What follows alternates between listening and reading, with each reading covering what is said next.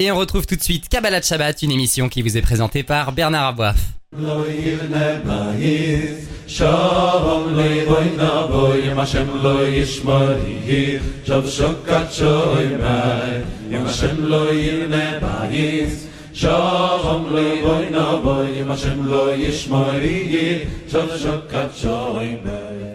Bonjour à tous, Bernard Aboif au micro. On se retrouve comme chaque vendredi après-midi pour Kabbalah Shabbat, une grande émission de Torah et de pensée juive. Et nous sommes en ligne tout de suite avec Raveli Lemel. Bonsoir Raveli Lemel, Shabbat Shalom. Bonjour et Shabbat Shalom. Raveli Lemel, on poursuit comme chaque semaine l'étude de notre paracha, ce passage qu'on lit dans nos communautés chaque semaine. Et on arrive à euh, Tazria Metzora. Et ça, c'est vraiment la paracha de ce qu'on appelle en hébreu le lachonara, c'est-à-dire c'est la paracha de la médisance, parler mal des autres, même la calomnie. Euh, et voilà, c'est la paracha sur ce sujet-là. Il faut quand même dire une chose très honnête, c'est que c'est le péché le plus partagé du monde, et je, parle de moi. Euh, c'est un, on voit pas trop euh, comment euh, éviter de tomber dans ce travers, et justement, c'est là-dessus que vous voulez intervenir. Vous voulez nous dire, d'ailleurs, on va vous on va entendre ça tout de suite. Comment faire pour ne pas se mettre dans cette situation où finalement on en arrive tous à dire bon bah c'est inévitable. Qu'est-ce qu'on doit travailler sur nous avant, en amont, pour faire en sorte de ne pas tomber dans ce travers-là? Oui, en effet, Bernard, vous avez totalement raison. Euh, cette problématique de la médisance, euh, dont tout le monde parle d'ailleurs, il y a tellement de choses à dire paradoxalement sur cela. Euh, au fond, comment est-ce qu'on peut réussir à ne pas se retrouver à l'intérieur de cela? Comment est-ce qu'on peut faire en telle sorte euh, qu'il ne nous vienne même pas à l'idée le fait de dire du lachonara? Alors, évidemment, il y a tout d'abord le savoir que l'on a de l'interdiction, mais c'est peut-être utile, mais souvent c'est pas suffisant. Et puis il va y avoir aussi, bien sûr, aussi des techniques que l'on peut utiliser. Par exemple, euh, si on disait sur moi ce que je suis en train de dire sur l'autre, est-ce que ça m'aurait plu? Non. Alors dans ce cas-là, euh, pourquoi je le dis? C'est vrai. Mais au-delà de ça, il y a peut-être, j'ai envie de dire, un travail intérieur à faire pour ne pas nous retrouver à l'intérieur de cela. En premier lieu, euh, j'aimerais euh, citer un enseignement que j'ai entendu d'ailleurs d'un maître qui s'appelle Rava Shervaïs et qui éclairait un texte très intéressant de l'Agmara. L'Agmara nous rapporte l'histoire donc d'un rochel, c'est-à-dire d'un colporteur qui euh, se promenait dans la ville de Tsipori. Et c'est intéressant, on va voir pourquoi. Et ce colporteur qui allait dans la ville de Tsipori disait Quel est l'homme qui désire la vie?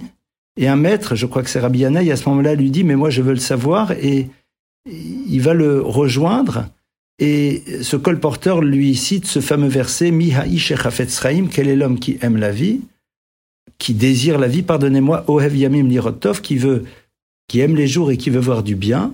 Notsor le Shon Chamera ou Hamidaber Mirma, écarte ta bouche de dire toutes sortes de choses mensongères et de, en fin de compte, de, ne pas dire des choses qu'on n'a pas le droit de dire, et entre autres le Lachonera. Et il continue, Sourmera va setov, écarte-toi du bien et fais le bien. Bakesh shalom, recherche la paix. Verot feu et poursuis-la. Et ce maître à ce moment-là dit, waouh, extraordinaire. Combien de fois j'ai lu ce verset et je n'avais pas vu cet enseignement et maintenant tu me le donnes. Et la question qu'on peut poser, elle est évidente. Quoi, il connaissait pas le verset? Et le verset, il est compréhensible. Quand le texte vous dit, euh, euh, quel est l'homme qui désire la vie, qu'il fasse attention à sa langue, bon ben c'est clair. En vérité, et c'est ça cette explication que j'ai entendue de ce maître et que je trouve merveilleuse, il dit, au fond, le problème c'est quoi? C'est que on a pris l'habitude de nous focaliser en premier lieu sur les éléments de dysfonctionnement des autres. Vous savez un petit peu cette image dans laquelle vous prenez une grande feuille blanche, vous faites à l'intérieur de cette feuille un point noir, vous montrez la feuille aux gens.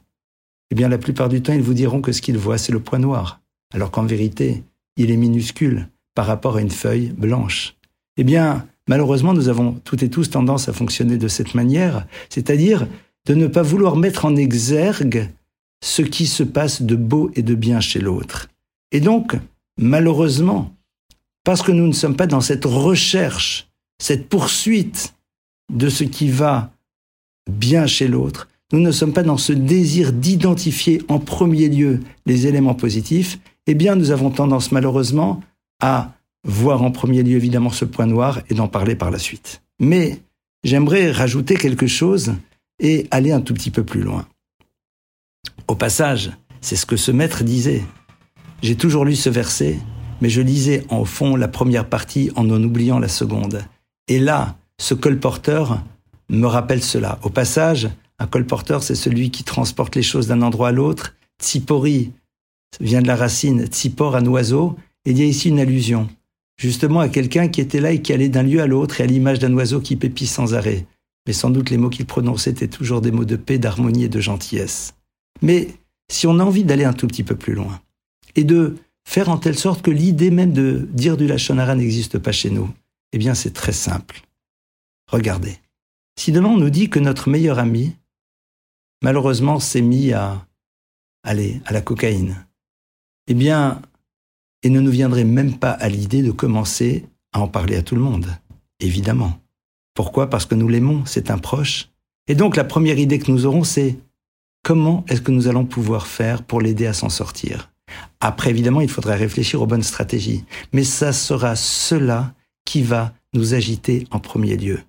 Et on peut donc, et c'est une idée que Ravolbe développe, se dire que la meilleure manière de ne pas se retrouver à faire du lachonara, à ne même pas avoir envie d'en dire, c'est de développer avant tout ce que l'on appelle la dimension du chesed, la dimension du don, la dimension de l'altérité, le désir de donner à l'autre, de chercher en permanence ce qui va chez lui, mais surtout de lui apporter. Et donc à partir de cela, eh bien ça crée chez nous un état d'esprit. Lorsque l'on voit quelqu'un qui fait une erreur, lorsque l'on voit quelqu'un qui fait une faute, la première idée qui va traverser notre esprit sera la suivante. Comment puis-je l'aider? Er. De quelle manière je vais pouvoir l'aider? Parfois on ne pourra pas l'aider, mais on pourra prier pour lui. On pourra trouver quelque chose qui, qui lui permettra à un moment de sortir de son dysfonctionnement, de s'en arracher, de se transformer et de faire en telle sorte que, eh bien, il puisse changer. Nous savons très bien qu'en tirant la personne par le bas, en exprimant face à tout le monde ce qui ne va pas chez elle, eh bien, nous allons faire exactement le contraire. Le Baal Lachonara, celui qui a pris l'habitude de dire du Lachonara, eh bien, au fond, n'est pas quelqu'un vraiment qui aime les autres. C'est quelqu'un peut-être qui pourra faire de la tzedaka, qui pourra faire des dons, mais au plus profond de lui-même, il ne les aime pas. Parce que si tu aimais vraiment l'autre, alors quand tu le vois là-dedans, mais pourquoi tu as besoin d'en parler? Ça sert à quoi? Ça ne sert à rien. Au contraire, ça ne va que l'enfoncer. Bien sûr, si l'autre est un tueur à gages et qu'on lui a dit qu'il doit arrêter et qu'il continue, qu'on lui a dit qu'il doit arrêter, qu'il doit continuer, alors parfois malheureusement la seule manière, c'est de le dire. Mais souvent d'ailleurs on dit pour que les gens sachent mais avant, on oublie de dire à la personne, change. Et si la personne a changé, au fond, pourquoi lui dire? Quelqu'un aurait volé il y a 20 ans. C'est vrai, mais il a changé peut-être, et souvent il a totalement changé. Si on l'aime, eh bien, on ne va pas faire ce qui va l'empêcher de construire ou de reconstruire une vie. Alors, voilà au fond quelques petites pistes qui sont quelque part relativement simples, mais que l'on oublie souvent de mettre en place. Et n'oublions pas que nous sommes tous concernés par cette problématique, puisque là, nous dit une minorité de personnes fautent dans le domaine de l'immoralité, une grande majorité dans le vol, ne serait-ce qu'en n'assumant pas nos responsabilités vis-à-vis des autres. The Kulan et tous, avec la Shonara, dans la poussière de la Shonara. C'est-à-dire que même si c'est pas du vrai la Shonara de la médisance, mais on en fait quand même un petit quelque chose. C'est quelque chose qui va être sans doute un des enjeux majeurs de notre génération, surtout lorsque les réseaux sociaux permettent de transporter avec tellement de facilité des paroles qui parfois sont tellement fausses, mais qui peuvent détruire. Essayons justement donc de développer ce désir d'apporter aux autres. Et lorsque cette dimension-là sera inscrite profondément à l'intérieur de nous-mêmes, chaque fois que nous verrons quelqu'un qui dysfonctionne, eh bien nous allons réfléchir, mais au fond, comment pourrais-je l'aider à changer? Comment pourrais-je l'aider à sortir de ce dysfonctionnement? Comment pourrais-je l'aider à grandir? Comment pourrais-je l'aider à se voir comme étant quelqu'un qui a un potentiel immense et puis qui peut construire de très belles choses? Voilà quelques éléments de réflexion. Très simple, sans ridouche, sans nouveauté. Mais vous savez, il faut savoir, je pense, chacune et chacun d'entre nous, régulièrement, se reposer la question des fondamentaux, remettre en place ce qui est nécessaire pour réussir à avancer. Ah, On va se dire, mais moi, ça ne me concerne pas. Eh bien, il y a un maître qui s'appelait le Imre Emet, le rabbi de Gour, qui, lorsqu'il a reçu le livre du Chafetz Sraïm, qui a tellement écrit sur les lois de la médisance, alors que le Imre Emet était connu comme étant quelqu'un qui étudiait énormément, et qui était une personne qui faisait très attention à sa bouche. Il a écrit à tous ses élèves, il a dit à tous ses élèves, à tous ses chassidim, il a dit, étudiez ce livre, il m'a apporté à moi-même énormément de choses. Alors, a fortiori pour nous, sachons mettre en place un travail là-dessus et, à travers cela, recréons le shalom dans le clan d'Israël et Bezrat Hashem dans l'univers. Raveli Lemel, bonsoir, et je fais une promesse, je vais colporter ce que vous venez de dire. Voilà, ça je pourrais le faire. Merci à vous, Shabbat Shalom. Shabbat Shalom. nous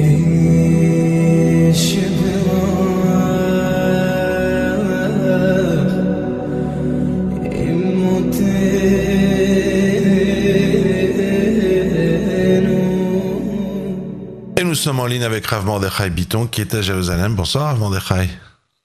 Shalom, Alechem, Chodesh Tov, Shabbat Shalom, Bracha Ve'atzlacha, etc., etc.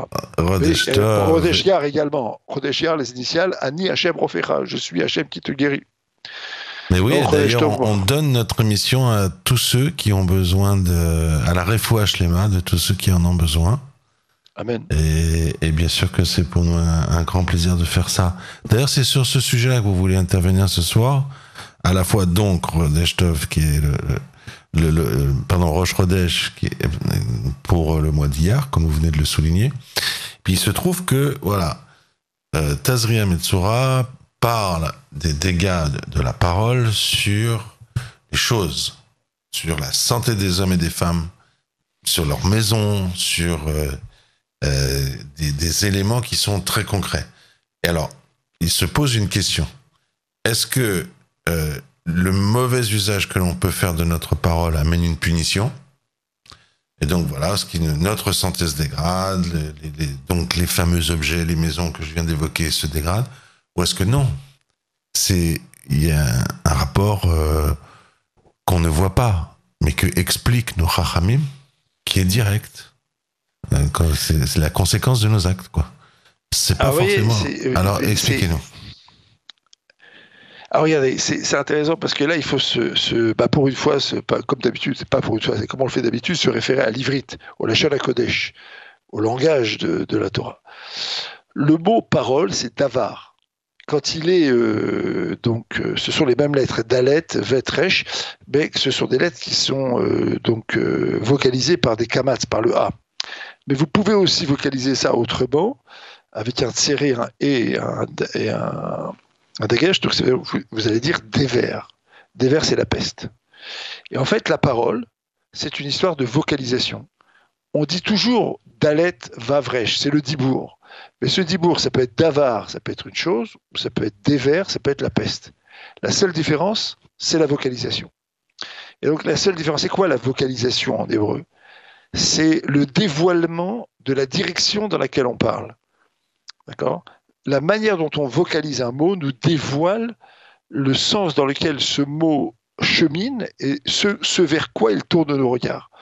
Et donc, quand on change la vocalisation de davar, chose, à Marty davar, j'ai dit quelque chose, comme on dit en français d'ailleurs, j'ai dit quelque chose, eh ben à Marty déver, on peut dire aussi j'ai dit la peste, c'est-à-dire que j'ai amené la destruction. Et pourquoi la parole a cette fonction-là d'amener la construction à la destruction bah, Tout simplement parce que c'est une fonction spirituelle. Le jour où Hachem nous a donné la Neshama, la Torah dit que Hachem a mis euh, un esprit de vie, Pav, donc dans ses narines, elle a un souffle de vie que Hachem a donné en l'homme, et Antelos traduit Ruach c'est un Ruach, c'est un esprit parlant.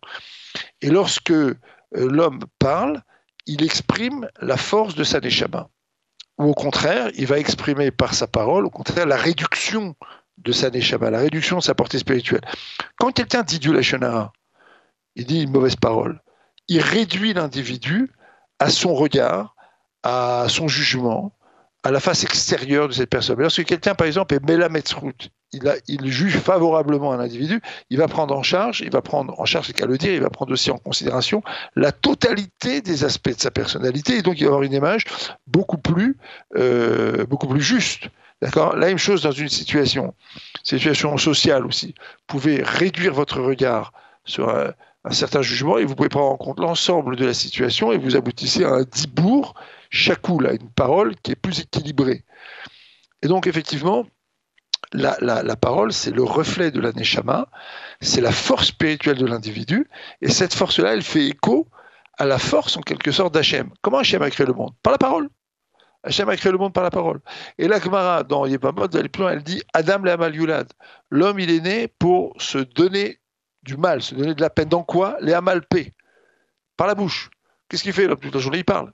Il prie, il étudie, ensuite après il parle à son patron, après il parle à ses copains, après il parle à ses employés, après il parle à ses clients, ensuite après il parle à sa femme, la femme au mari, les deux aux enfants, les enfants entre eux, les enfants à l'école, le prof à l'école, tout le monde parle. Le monde est occupé à parler. Mais en parlant, il véhicule une force qui est une force d'origine divine. Maintenant, s'il la, s'il la transforme en force euh, matérielle et donc en force de destruction, alors effectivement, la parole va détruire. C'est la force spirituelle qui est en elle qui fait que la, euh, parole va détruire, ou alors au contraire, qu'elle va construire. Ça, c'est la première chose. Deuxième chose, dans la Torah, on le voit, on voit que Hachem, lorsque l'individu fait du on voit un avertissement sur la maison, sur le vêtement, puis ensuite sur le corps de l'individu. Et à chaque fois, c'est le Kohen. L'individu, il doit venir devant le Kohen pour, euh, il doit pardon faire venir le Kohen pour euh, euh, dire si oui ou non il est tamé, s'il est impur, s'il est plaie, on va dire de lèpre entre guillemets, qui le frappe, le rendrait impur ou pas. C'est le Kohen. Pourquoi c'est le Kohen Parce que le Kohen était dans le Beth Amikdash et le Kohen c'est un pont. C'est un pont entre l'extérieur et l'intérieur, entre l'extériorité et l'intériorité entre le monde de la mondanité en quelque sorte et le Beth Amikdash, le temple dans lequel la présence divine était visible. Le Cohen, il, avait une fonction qui est une fonction thérapeutique, une fonction prophétique. La fonction d'amener des corbanotes, mais c'était quelqu'un qui qui pouvait aussi avoir le roi Hakodesh. Avant le premier temple, quand on était malade, on allait voir un Cohen, on allait voir un prophète, on allait voir des hommes de Dieu, parce que c'était des ponts entre la parole divine et la parole humaine.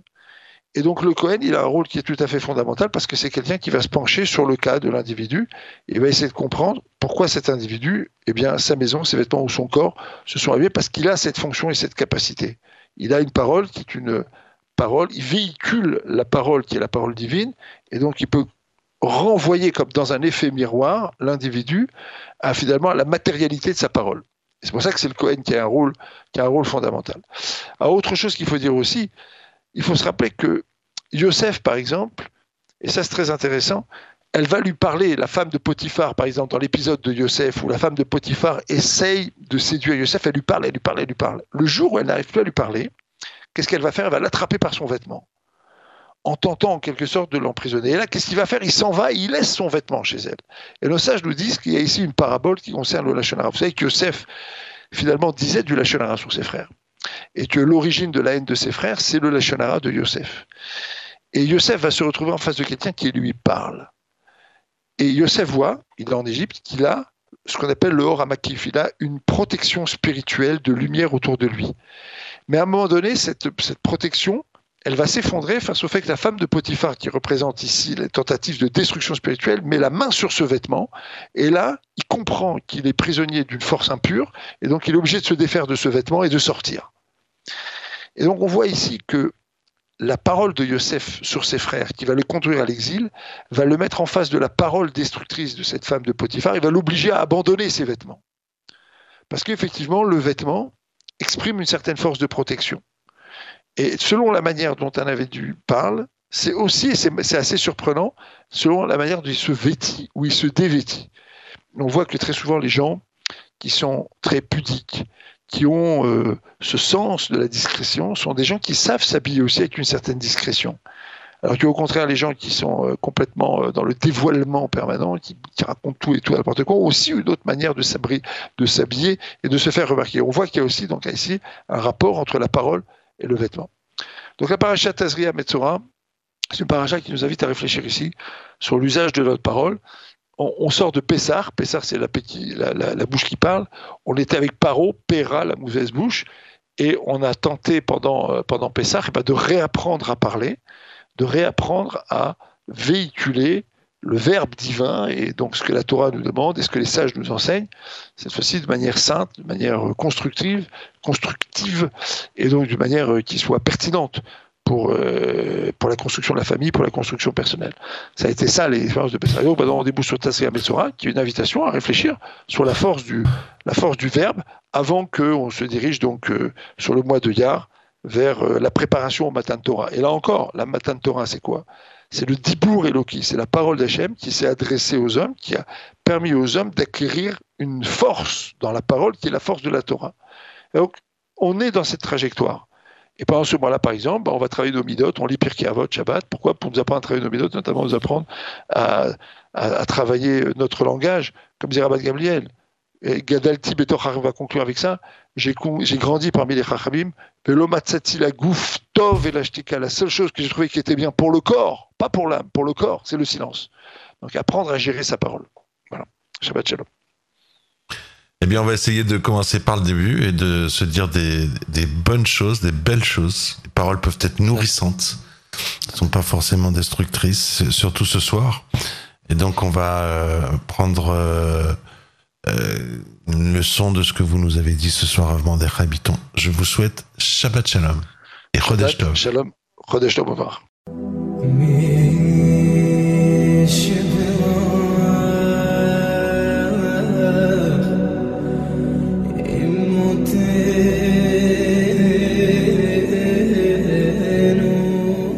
Et nous sommes en ligne avec Rav Bonsoir Rav Shabbat Shalom.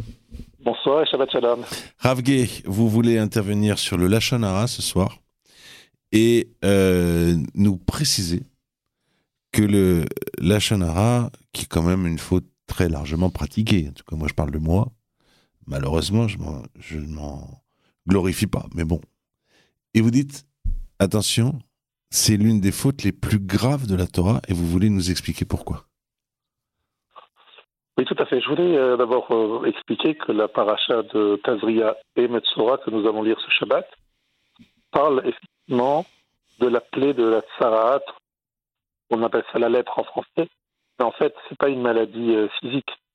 C'est une maladie spirituelle, si on peut dire cela, qui apparaît lorsque, entre autres, c'est pas la seule raison, mais une des raisons principales, c'est lié à la médisance. Donc effectivement, euh, le sujet, c'est euh, sous-jacent de la paracha, euh, c'est la médisance. Et je voulais expliquer en quoi cette faute est si grave pour que Akadosh Baruch Hashem, dans, dans les parachutes de, de Metzora, ça s'apparaît d'une façon surnaturelle. On est bien d'accord, ce n'est pas la nature, c'est métaphysique. Une personne qui dit du mal a sur sa peau euh, donc une sorte de plaie qui apparaît, qui est, visité, qui est vue par le Cohen, et qui dans certains cas, donc il est rendu impur, il doit s'isoler à l'extérieur de, donc du camp. Et, chaque fois que quelqu'un s'approche de lui, lui dit attention, je suis impur. Donc rester isolé pendant 7 jours, voire 14 jours. Euh, donc c'est extrêmement rare que Dieu utilise dire euh, une intervention divine évidente pour euh, sanctionner une, une Avera. D'une façon générale, j'invite tous les auditeurs à lire et à relire un livre très précieux, celui du Chavet Frahim. Effectivement, cet homme, il n'a jamais été élu euh, rabbin, grand rabbin, Rosh Shiva, n'a jamais eu une position officielle importante. Il vivait dans un petit village, Radin, dans la Biélorussie d'aujourd'hui, la Pologne de l'époque. Et dans son petit, dans sa, petite maison très simple, il écrivait des livres. Et ces livres ont, véritablement eu un succès absolument incroyable. Et un de ces livres, c'est le Chavet un livre sur les lois de la médisance. Alors pourquoi la médisance C'est si grave. Il y a beaucoup de raisons que je ne pourrais pas énumérer dans le cadre de cette intervention, mais je vais en dire une. Et je la tire du livre Shmirat Alashon, un autre livre écrit par le Chafet Traïm sur le sujet justement de la médisance. Et dans le Sha'ar chapitre 2, le Rav Chafet Traïm développe le fait, en fait, il cite un Zohar. Un Zohar Akadosh dans Parashat Pekoudé, qui nous dit que tout simplement, lorsqu'il n'y a pas de la Shonara, lorsqu'il n'y a pas de médisance, lorsque le peuple est uni, eh bien, même si on fait des graves fautes, de très graves fautes, Dieu, Hachem, ne nous punit pas, n'intervient pas. Alors je sais que ça peut paraître absolument incroyable, mais il appuie cela entre autres sur un Yerushalmi dans PA chapitre 1, qui dit qu'à l'époque de Achav, le roi Achav, il y avait de l'idolâtrie à très grande échelle, hein, et ils allaient en guerre, ils partaient en guerre, ils savaient des... et ils revenaient tous indemnes. Pas un seul blessé, pas un seul mort. Aucune victime. Et pourquoi? Parce qu'à cette époque, les Juifs étaient particulièrement unis. Il n'y avait aucun délateur, aucun médisant. C'était l'union parfaite. Et donc, ils sortaient en guerre et ils revenaient comme ils étaient venus. Voilà ce que nous enseigne. Alors, c'est assez incroyable parce que c'est la faute est très grave, l'idolâtrie. Alors, il explique le Chafet les choses d'une façon incroyable. On sait que Hachem nous aime beaucoup. Il aime son peuple. Il aime Israël. Et il ferme la porte à l'accusateur, le Satan, le, Satan, l'accusateur, mais il ne peut pas toujours laisser la porte fermée. Si parmi les Juifs, il y a des gens qui disent du mal les uns des autres, eh bien, ça ouvre la porte justement de ce, de cette, d'être la porte du trône, du Kavod, et à ce moment-là, l'accusateur peut venir euh, déposer les dossiers, entre guillemets, contre le peuple juif, peut accuser Israël. Mais si le peuple juif est uni, il ne peut absolument pas accuser Israël. À tel point que Moshe Rabbeinu, au début de Parashat Shemot, nous dit Achen Noda Adavar. Maintenant, dit Moshe, je sais ce qui se passe. Alors, de quoi s'agit-il? Il y a euh, deux juifs qui se, disputaient. Moshe est intervenu. Et puis, quelqu'un a rappelé, a rapporté à Pharaon, l'un des deux, qu'il avait tué le fameux Égyptien. Donc, il a fait la faute de la Shonara. Il a rapporté un fait euh, qui était accusateur par rapport à Moshe. Moshe a été condamné à mort. Il en est sorti vraiment de justesse et par miracle. Mais lorsqu'il entend parler de cela, moi je dis Ah, Achem Noda Davar. Je comprends pourquoi les Juifs souffrent autant, pourquoi il y a l'exil en Égypte. Franchement, nous savons tous que les Juifs en Égypte étaient idolâtres, comme l'explique le prophète Ereskel. Mais en fait, tant qu'il n'y a pas de délateur, d'accusateur parmi nous, eh bien Hachem ferme, entre guillemets, ses oreilles, si on peut parler comme ça. Il ne veut pas, il ne laisse pas entrer l'accusateur. Par contre, si nous nous accusons les uns les autres, à ce moment-là, il ne peut plus laisser la porte fermée. Mida keneged mida. Vous vous accusez les uns les autres, ben moi aussi j'entends vos accusateurs. D'où la très grande, la gravité extrême de cette faute, malheureusement, comme vous l'avez dit, nous frappe presque tous, ou sinon tous. Soit on en parle, soit on l'écoute, et le plus grave, c'est aussi de, non seulement de côté, mais de croire à ce qu'on nous dit. Euh, il faut jamais, jamais croire lorsqu'on vous dit du mal de quelqu'un. Il faut toujours vous dire que ça n'a pas été, c'est pas précis, c'est pas exact, ça n'a pas été bien compris. C'est le béaba d'un juif euh, qui veut respecter les lois de la Shonara qu'on appelle Kabbalah de la Shonara. Il faut toujours éviter d'en parler. Je sais que c'est très très difficile et je ne peux pas vous donner le son parce que moi aussi je suis pas sûr d'être euh, propre dans ce domaine, loin de là. Mais en tout cas, je vous demande une chose. À l'occasion de la lecture de Tazria Metzora, prenez chacun d'entre vous un engagement, même si c'est qu'une fois par semaine, d'ouvrir le, livre Rafet Frahim. Il a été traduit en français, très bien, très bien expliqué, commenté il y en a partout dans toutes les librairies, et lire régulièrement. Et si grâce à cette lecture, une fois dans votre vie, vous évitez de dire une médisance, un, mot méchant, ça vaudra la peine. Le Rav Israël disait que ça vaut la peine de faire le moussard tous les jours de sa vie pour éviter une fois de dire la médisance de quelqu'un. pour vous expliquer la gravité de, de cette, incroyable. Euh, incroyable. Donc, effectivement, nous sommes tous, en fait, nous sommes en exil aujourd'hui. Vous savez pourquoi? Parce qu'il y a eu la, haine gratuite à l'époque du deuxième temple. Le Chavetz nous dit la haine gratuite, elle a été induite par euh, la médisance. Donc en fait, nous sommes en exil à cause de la médisance. Donc si nous, avons, nous pouvions nous libérer de cette terrible faute, eh bien le Beth Amidash serait tout de suite reconstruit. Et j'en parle aujourd'hui parce que vous savez qu'en Israël, il y a beaucoup, beaucoup de, voilà, on va dire, de, de haine. Et ça fait beaucoup de peine. On peut ne pas être d'accord les uns avec les autres, euh, et ce n'est pas le sujet de cette intervention de donner nos avis là-dessus. Mais ce qu'il faut toujours, c'est de respecter l'autre et ne jamais dire du mal de l'autre. on peut discuter, on est obligé d'être tous d'accord. Mais au contraire, la marloquette, les Shem Shamaim de Hillel et Shamaï, elle est très, très, euh, euh, elle, est souhaitée. Mais jamais, jamais de dire du mal de l'autre. Ça, c'est très difficile. C'est notre gros, problème euh, depuis, euh, de, malheureusement, depuis très longtemps. Si nous avions le mérite euh, si nous avions la force de, nous opposer à cette, terrible faute, eh bien, tout simplement, l'histoire se terminerait de la meilleure façon, c'est-à-dire la reconstruction de Beth et le retour à Jérusalem, reconstruit très bientôt. Amen. Ravgué, euh, puisque vous avez euh, évoqué euh, et la destruction du temple et, l'histoire, la briote, le, je vais dire quelque chose concernant Cicéron. Cicéron, qui est bien sûr l'un des plus grands penseurs romains, a écrit sur les Juifs. Et il a écrit, vous n'imaginez pas la solidarité dont ces gens sont capables entre eux. il a dit, et ils nous mettent en danger. Il faut lutter contre les Juifs en raison de leur solidarité. Et c'est très frappant parce que Cicéron, c'est l'époque des Romains.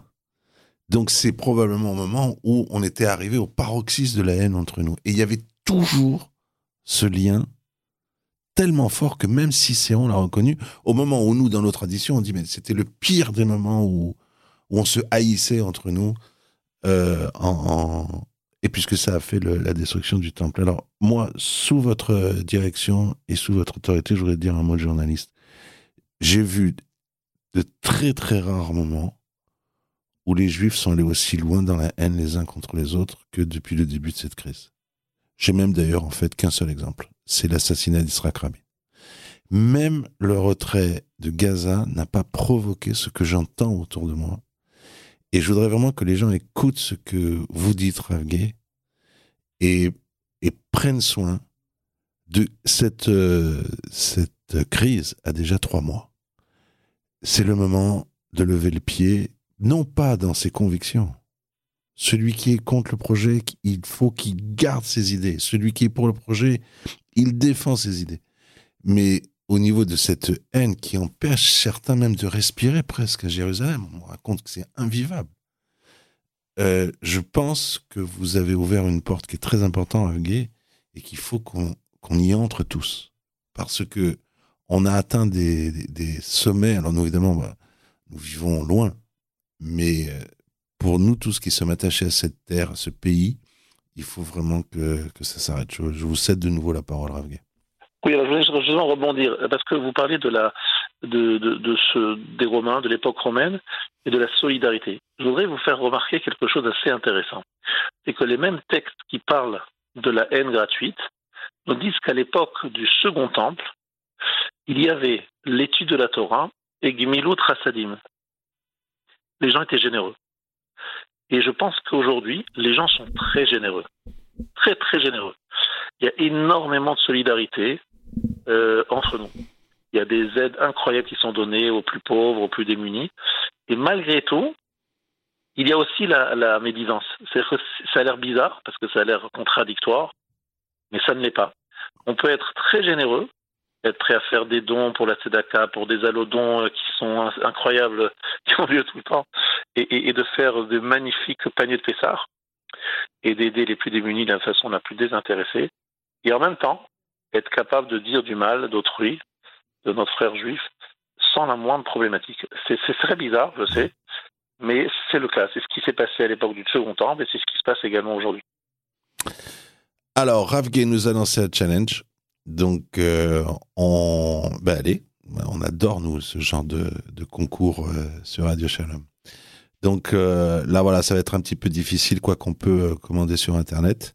Sinon, en dimanche, Voilà, chacun qui peut. Et pourquoi pas faire un cadeau d'ailleurs Tiens, comme ça, on fait les deux. On fait Gmilo, on peut l'offrir à son épouse, à son époux, à son frère, à, son, à des gens qu'on aime. On va à un anniversaire. Le livre, moi j'ai eu la chance de le parcourir un peu. Il est, il est très agréable à lire ce livre. C'est vraiment c'est une leçon par jour. C'est super agréable. Euh, le livre qui s'appelle Chefetz C'est pour ça que ce très grand penseur s'appelle Chefetz Le, les lois de Shmirat Alashon, les lois de, sur la médisance du Chefetz on trouve ça partout et sur Amazon et dans les librairies juives. Ravgué, allez, on, on, suit votre, votre challenge. Tous ceux qui peuvent commander ce livre le font. Je sais aussi qu'il y a des groupes WhatsApp. Il y a des gens qui, euh, qui font un jour euh, une halakha sur la Shmirat Alashon. Ravgué, je vous remercie. Je peux juste ajouter une chose? Oui, bien sûr, c'est vous, là. c'est pas moi. Euh, non, c'est-à-dire, en fait, souvent les gens se découragent parce qu'ils se disent j'y arriverai jamais à euh, arrêter, à stopper totalement la médisance autour de moi ou, moi-même. Mais il ne faut pas voir les choses comme ça. Chaque fois que l'on retient sa langue, que l'on ferme sa bouche, c'est une victoire. Alors c'est vrai que c'est difficile de se dire je vais à partir de maintenant ne plus jamais entendre ou dire. Mais chaque fois que vous vous retenez une fois et d'écouter ou de parler, c'est une très grande victoire et ça vaut la peine. Allez, le même Refesrem qui vous dit qu'il y a du avac aussi, c'est-à-dire des fois euh, on peut euh, laisser entendre, euh, soupirer, etc. Et en fait on est en train de dire du mal et on sait très bien ce qu'on fait, lever les yeux au ciel, etc. Ravgé, vraiment magnifique on va suivre. Euh, allez, c'est notre challenge du jour. On achète le maximum de livres sur euh, du Refetzraïm. En plus, c'est un beau livre à avoir dans sa bibliothèque ou à offrir. Je et on et puis on s'y tient. C'est pas seulement lire un livre. Euh, Ravge, je vous remercie et Shabbat Shalom. Shabbat Shalom. Merci beaucoup. Voilà, cette émission est à présent terminée. C'est à mon tour de vous souhaiter à toutes et à toutes Shabbat Shalom. Shalom loy boy na boy yem shem loy yishmari shav shokat shoy mai yem shem loy ne bayis Shalom loy boy na boy yem shem loy yishmari shav shokat shoy mai